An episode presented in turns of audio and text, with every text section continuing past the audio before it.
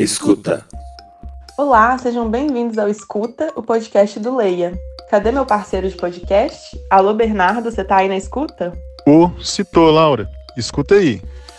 Quando eu digo não, é não. Quando eu digo não, é não. Quando eu digo não, é não. Quando eu digo não, é não. Hoje o episódio do Escuta é sobre áreas livres ou o direito de dizer não um tema que foi objeto de uma série de reportagens especiais do Leia sobre essa experiência promissora que tem se espalhado pelo mundo. Lembrando que quem tiver perdido nossos episódios pode procurar tudo nas plataformas de streaming que você preferir e também no YouTube, onde a gente coloca ali todos os episódios para as pessoas escutarem gratuitamente. Você também pode acessar a nossa página leia.org.br, porque tá tudo lá. Segue a gente.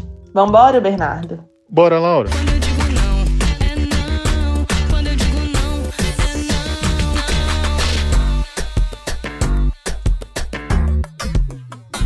Pois é, pessoal, como a gente sempre diz aqui no Leia, a desigualdade do Brasil é um assunto complexo. Ela vai muito além da renda, dos direitos e das oportunidades. Ela se mostra também no abismo social quanto ao acesso, o uso e o controle dos nossos bens naturais, como, por exemplo, a água dos rios e o solo fértil. E a gente conhece vários exemplos dessa história. É usina hidrelétrica que muda regime de águas e prejudica a vida dos ribeirinhos. É pulverização de agrotóxico em grandes propriedades que atinge as roças da agricultura familiar. E as mineradoras, que matam uma bacia hidrográfica inteira e voltam a operar no mesmo local, enquanto quem depende da água contaminada para a horta e a pesca perdem o sustento. Mas até que ponto nós temos que aceitar a presença desses segmentos econômicos predatórios na nossa vizinhança? Diante desse contexto de injustiça socioambiental, você já parou para pensar sobre o direito de poder dizer não e aplicar isso ao seu bairro, à sua cidade, à sua região, ao rio, ao solo, ao patrimônio natural, ao patrimônio histórico e ao patrimônio cultural? Hoje a gente vai falar sobre isso, sobre a consolidação do direito coletivo de poder dizer não às decisões governamentais e das grandes empresas. Depois de tantos anos de uma luta muito desigual, as comunidades começaram a enfrentar esses interesses econômicos a partir da defesa do interesse público. Mas como? Se organizando e dizendo não à instalação de algumas atividades econômicas no seu território. É, Laura, um bairro, uma cidade, uma região ou mesmo um país inteiro tem o direito de pautar o debate público sobre as atividades e dizer não a algo que julgam agredir o interesse das comunidades locais. Esse direito de negação é ao mesmo tempo o direito de dizer sim a outras atividades, de escolher a prioridade que se pretende dar aos usos dos recursos naturais. E é disso que vamos falar hoje. Conheça. Em contraponto ao aumento das desigualdades, o Brasil começa a incorporar uma discussão mundial, já em curso, sobre esse direito de dizer não e a forma de lutar por ele ou de regulamentá-lo. Você já ouviu falar em áreas ou territórios livres, por exemplo, de veneno, de mineração, de desmatamento ou da especulação imobiliária? Parece mentira, né? Essas são expressões que estão ganhando corpo, sendo construídas por pesquisadores, lideranças comunitárias, movimentos sociais, organizações da sociedade civil, ambientalistas, sindicatos dos trabalhadores, entre outros. Elas começam a aparecer em legislações e normativas em diferentes regiões do país, e tem a capacidade de denunciar o direito e o acesso desiguais sobre os bens naturais. Lembra da mineradora e do pescador? Pois é, essas leis buscam impor restrições a práticas e atividades consideradas danosas para as populações locais e ao meio ambiente. Porém, antes é preciso definir melhor essa questão. Os mecanismos de se dizer sim à preservação de um território, seus recursos e patrimônios são variados é preciso entender essas diferenças antes de avançar sobre o direito de dizer não. Um desses mecanismos são as unidades de conservação. A gente fala muito sobre elas nos conteúdos do Leia. Elas são áreas criadas pelo poder público, municipal, estadual e federal, que têm limites definidos e devem ser protegidas devido à relevância e devido às suas características naturais. Só pode mexer lá naquilo que for estritamente permitido pelo plano de manejo das áreas. Outras delimitações socioambientais também restringem o desenvolvimento de atividades econômicas, como áreas de preservação permanente e reservas legais, que estão previstas no Código Florestal, assim como as terras indígenas e os territórios quilombolas. Os zoneamentos ambientais dos planos diretores dos municípios também são exemplos. Porém, o conceito de territórios livres ou o direito de dizer não vai bem além disso. A autodeclaração de um território livre por uma comunidade pressupõe um processo de organização política, de busca da opinião pública em favor da legitimidade da reivindicação, reconhecendo essa reivindicação como justa e necessária à sociedade e às gerações futuras. E, claro, em uma permanente mobilização calcada no desejo do território manter-se sempre livre.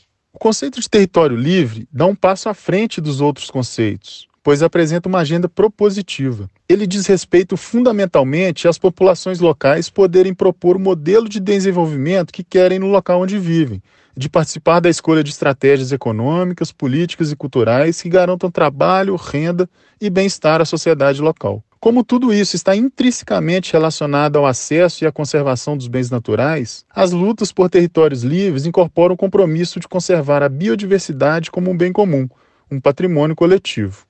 No país, a gente já ouve falar de áreas livres de agrotóxico, por exemplo. Existe uma lei municipal que foi aprovada em outubro de 2019 que transformou o território de Florianópolis em uma zona livre dos agrotóxicos. Ela foi aprovada na Câmara Municipal e sancionada pelo prefeito. Essa lei tornou infração punível com multa armazenar e aplicar qualquer tipo de pesticida numa área de 424 quilômetros quadrados que cobre 97,3% da capital de Santa Catarina. Não é maravilhoso? Com relação à mineração, no âmbito internacional tem se multiplicado experiências de territórios livres de atividades econômicas predatórias. Na cidade de Esquel, na Argentina, a oposição construída ao projeto da mina Cordon Esquel pertencente à canadense Meridian Gold, foi considerada emblemática. Em 2003, a cidade se mobilizou contra a permissão da mineração de ouro no município, e o resultado foi um plebiscito em que 80% das pessoas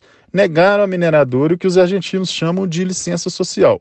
A resistência teve efeito multiplicador, provocando assembleias populares sobre o tema em 15 províncias, o resultado foi a aprovação de inúmeras leis similares e, sobretudo, a nacionalização da discussão sobre o aval social à mineração, por meio da criação da União de Assembleias Ciudadanas, UAC, composta por 70 assembleias de base. 4.000 personas llegaron a marchar por las calles, pedían un plebiscito para decidir el futuro productivo de Esquel. La provincia de Chubut se dividió en dos, oro contra agua. El 22 de marzo de 2003 la gente fue a votar. Ni la convocatoria ni el resultado estaban en los planes de los funcionarios que soportaron el plebiscito solo para eludir el mote de autoritarios y no aparecer, en tiempos de un país convulsionado, obturando la participación social.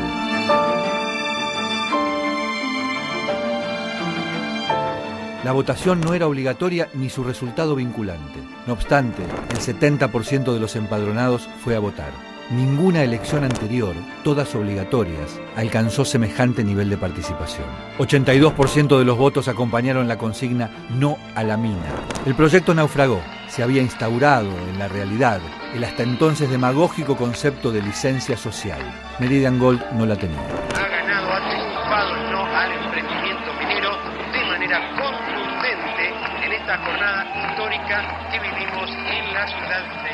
Después vinieron las leyes que prohibirían la minería con cianuro, las puebladas de Andalgalá en Catamarca y de Famatina en La Rioja. Una nueva era, signada por la idea de que los pueblos son ciertamente artífices de su destino, había comenzado.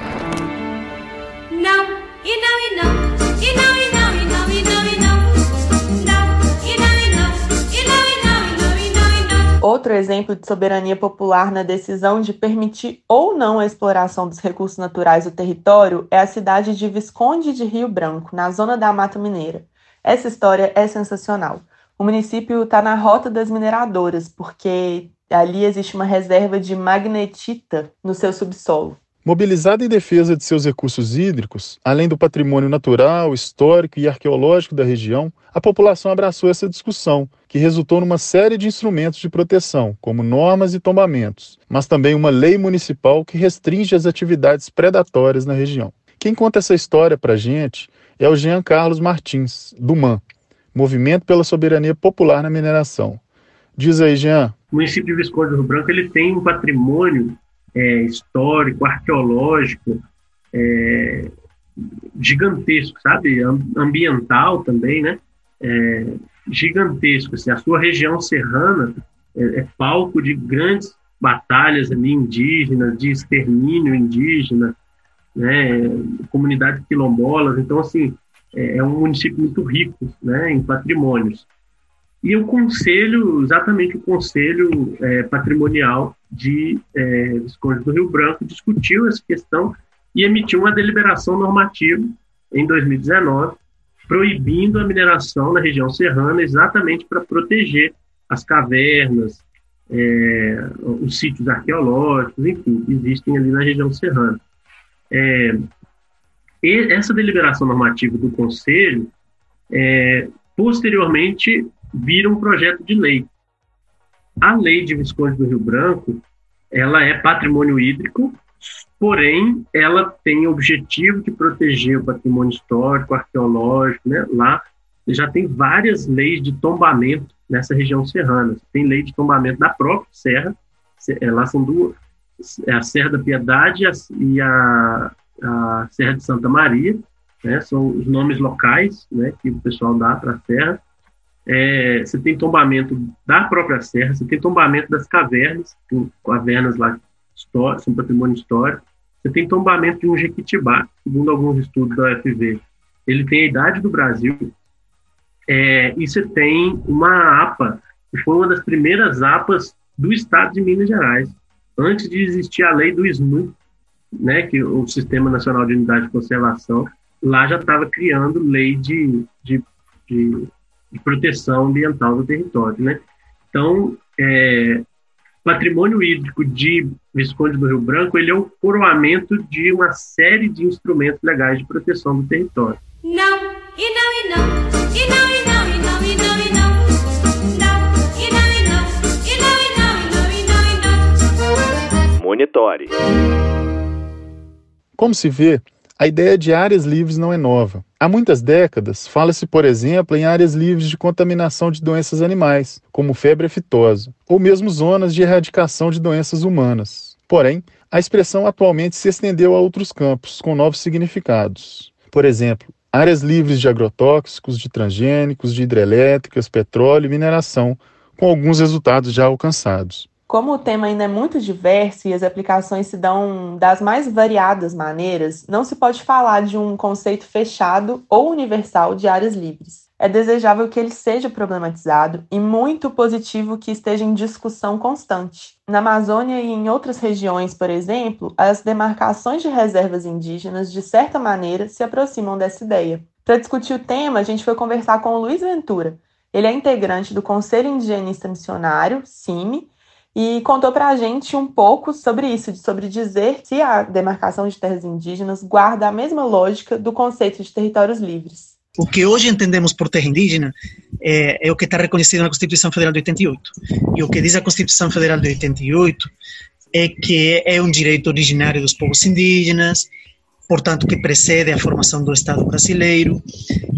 A Constituição Federal de 88 tem a terra indígena como aquela que aquelas que são utilizadas para as atividades produtivas das comunidades, né, para a preservação dos recursos ambientais, para, as, para a reprodução física e cultural dos, dos povos, enfim. São terras que se destinam à posse permanente né, eh, dos povos indígenas e são terras, segundo a Constituição, inalienáveis e indisponíveis, portanto, não podem ser dedicadas a outra coisa que não seja uso fruto exclusivo dos povos indígenas. Então, com esse arcabouço, digamos, de como é que a terra indígena é, é, é reconhecida na Constituição Federal, evidentemente teria características para ser um território livre, né? terra livre desses grandes empreendimentos. São espaços onde os povos indígenas têm direito de construir seus projetos de vida, suas, conforme a suas próprias lógicas de territorialidade, suas próprias dinâmicas socioculturais, e, portanto, assim, qualquer exploração de bens naturais por parte de terceiros é algo que está que tá vedado, a, a rigor priori, né? Qualquer empreendimento, claro, tem a questão da mineração e aproveitamento de recursos hídricos que a Constituição deixou aberto. Mas qualquer empreendimento dentro de terras indígenas, ele pelo que, que sempre foi uma pressão muito grande por parte da, da elite econômica, ele pelo menos deveria respeitar o direito dos povos indígenas à consulta prévia, livre e informada, né, antes de poder avançar.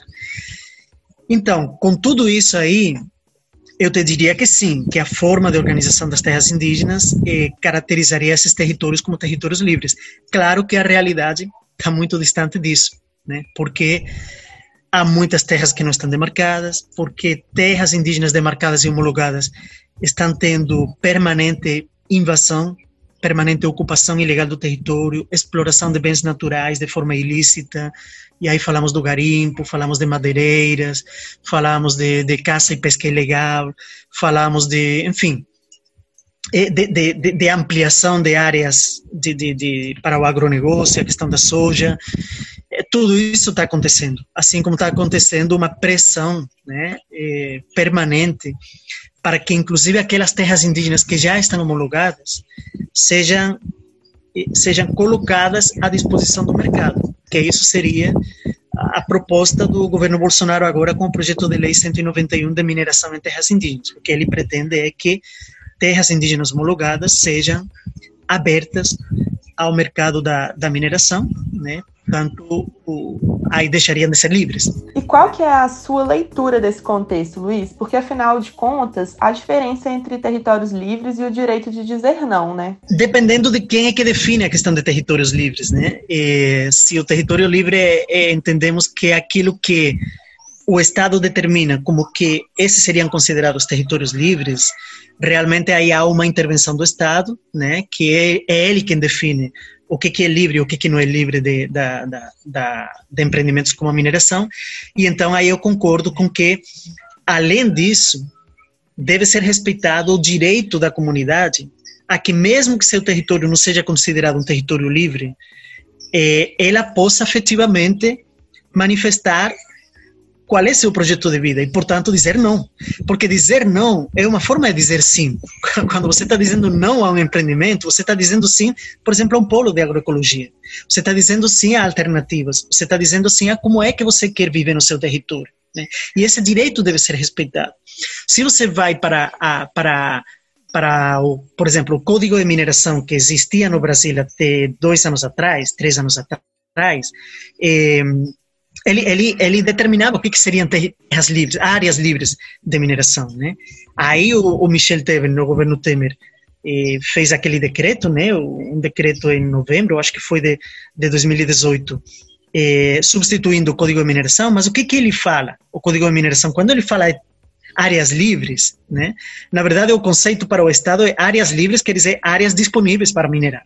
Né? Esse é o conceito deles. São áreas livres, portanto, pode ser minerado. E a partir daí eles definem.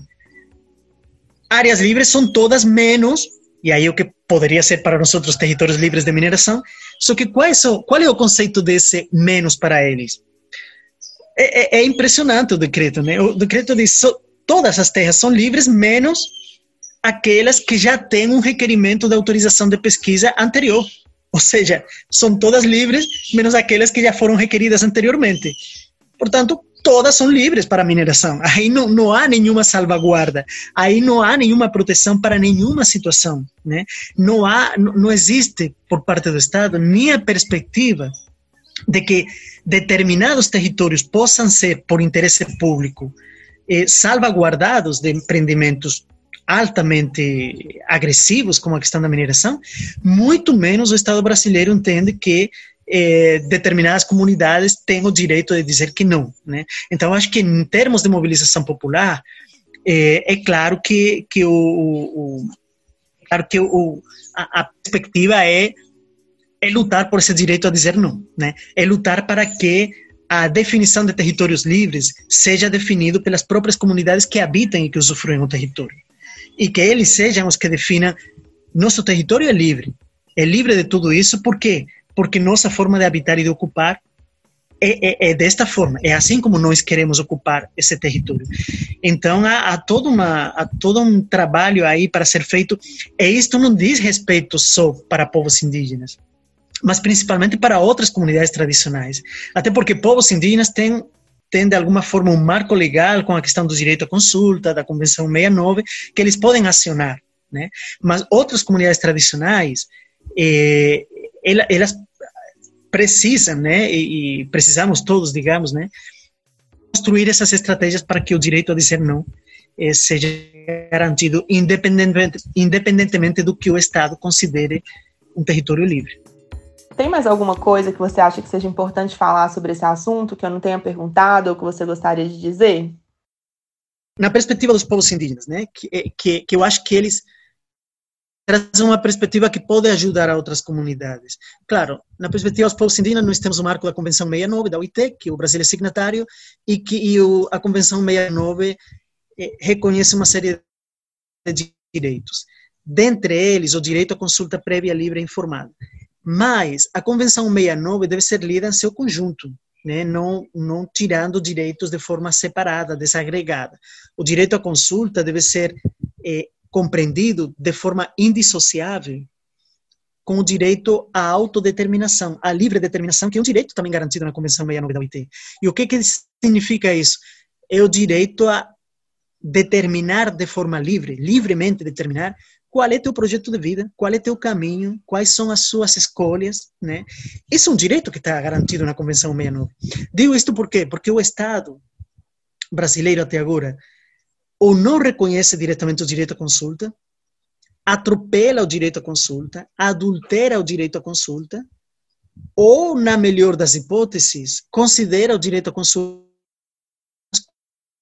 como um procedimento protocolário, né, que não vai ser vinculante. Né? Para o Estado não vai ser vinculante. Esta é a grande tese do, do PL de mineração 191 do Bolsonaro. É, vamos fazer oitivas, mas se a comunidade não quer, o Congresso poderá, mesmo assim, é, é, aprovar. Ou seja, não considerar vinculante o direito à consulta significa não considerar o direito à livre determinação. Os dois direitos vão juntos. Então, o direito à consulta prévia livre informada é vinculante, por quê? Porque há um direito de livre determinação, os povos indígenas livremente determinam seu, seu caminho. E, portanto, se no seu caminho eles não querem a hidrelétrica do bem-querer, eles não querem a mineração da potássio, eles não querem o turismo dentro dos seus territórios, estão livremente determinando seus projetos de vida. Este, este contexto, que é aquele que se dá com os povos indígenas, que é a situação que eu mais, digamos, conheço um pouco, né? Mas eu acho que a gente tem que realmente este contexto e, e alargar um pouco, né, estas estratégias para o conjunto do movimento popular e o conjunto das comunidades tradicionais, né? Eu acho que é lutar e continuar lutando para que as comunidades tenham direito a dizer sim a seus projetos de vida e, portanto, não aquilo que atrapalha a vida deles. Não, e não, e não, e não, e não, e não, e não, e não. Não, e não, e não, e não, e não, e não, e não, e não. Haja. Então, pessoal, para encerrar, nós do Leia sempre propomos uma forma de agir e de fazer a diferença nessa mobilização pela preservação do meio ambiente e o uso sustentável dos recursos naturais. Quer transformar a realidade da sua comunidade ou da sua vizinhança? Vai lá no leia.org.br e conheça a nossa série de reportagens completa, em cinco episódios. Territórios Livres, o direito de dizer não. Crie comitês na sua comunidade. Esses grupos eles fortalecem as articulações pela diversificação econômica da sua cidade. O polo agroecológico, por exemplo, na zona da mata, funciona como um espaço de debate, articulação e deliberação aberta a grupos, organizações e movimentos agroecológicos. Funciona super bem. Ali, as pessoas envolvidas com essa atividade na região trocam experiências para poderem solucionar questões específicas e fortalecer o setor. Use a comunicação e a informação como ferramentas de mudança. Um grande empreendimento predatório quer entrar na sua comunidade? O que fazer? Procure apoio de quem pode te ajudar nessa luta. Organizações da sociedade civil, movimentos sociais, igreja, Ministério Público, universidades, entidades ligadas à defesa dos direitos humanos. O Leia preparou um guia especial sobre isso que pode te ajudar nessa organização. Vai lá no leia.org.br e baixe o conteúdo gratuitamente. Busque conhecer as leis ambientais do seu município e participe dos conselhos municipais de meio ambiente. E se não houver no seu município esses conselhos, se organize para criá-los. É uma ótima iniciativa essa. Assim você pode decidir sobre os processos de licenciamento que envolvem a cidade, inclusive de dizer não. Dentre as ações que podem ser realizadas estão atos públicos, solicitação de audiências públicas nas câmaras municipais e na Assembleia Legislativa, mobilização para abaixo-assinados, articulação de imprensa e das redes sociais de forma estratégicas. E também enviar e-mails aos gestores públicos e autoridades, demandando reuniões e esclarecimentos. Pessoal, isso é muito sério. A identificação de quem será atingido é um dos principais embates que envolvem o licenciamento de grandes empreendimentos é possível a população questionar essas definições dadas pela empresa sobre quem são essas pessoas e comunidades que serão diretamente ou indiretamente é, afetadas pela atividade que vai ser colocada ali. Nesse momento, são fundamentais as informações produzidas pela própria comunidade, como mapas, fotos, vídeos, documentos. Uma dica: use seu telefone celular, documente tudo. Para encerrar, busque apoio de instituições de pesquisa para catalogar nascentes, cursos d'água, áreas de biodiversidade ou mesmo de valor social. Se possível, busque que essas instituições realizem a cartografia social da sua região. Através delas, vocês podem dizer o que é importante na comunidade e o que não deve ser destruído por essas atividades econômicas. É isso aí, pessoal. Hoje a gente falou sobre a organização da sociedade civil para decidir sobre a instalação ou não de empreendimentos predatórios nos municípios e comunidades. Vimos o exemplo de Florianópolis, com a proibição dos agrotóxicos no território da ilha. Conhecemos também os exemplos da cidade argentina de Esquel e da mineira Visconde do Rio Branco. E fechamos com uma aula do Luiz Ventura, do Conselho Indigenista Missionário, o CIMI, né, que a gente citou, sobre as lutas na região norte do Brasil contra empreendimentos que vão impactar a vida de inúmeras comunidades e populações. Gostou do nosso conteúdo? Quer se aprofundar mais ainda nesse assunto? Então visite nossa página leia.org.br e acesse todo o material que a gente já produziu sobre unidade de conservação e muitos outros temas ambientais. Tem também a série que a gente fez dedicada somente a esse tema, sobre o direito de dizer não aos grandes empreendimentos predatórios. E a trilha de hoje, gente, vocês gostaram? Eu adorei. Chama Não é Não. É da Lila e do Léo Juste. Bora, gente!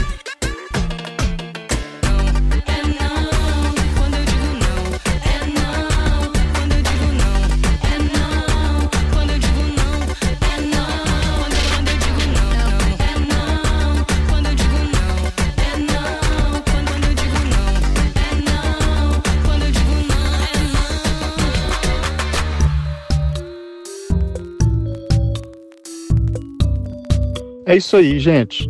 Conheça, monitore e haja. Até! Esse programa é produzido pelo LEIA, Observatório de Leis Ambientais, um projeto da Associação dos Observadores do Meio Ambiente e do Patrimônio Cultural de Minas Gerais, em parceria com o Ministério Público de Minas Gerais, através da plataforma Semente. Nesse episódio, usamos um trecho da canção Não é Não, de Lila e Léo Juste, além de um trecho da reportagem Eskel, O Povo que Disse Não, de Ambiente e Meio, Televisão Pública Argentina, e um trecho da canção Não e Não, de Teixeirinha. Roteiro, Leonardo Dupin e Diogo de Castro. Locução, Laura de las Casas e Bernardo Campomise. Edição e trilha sonora Marcos Frederico. Escuta.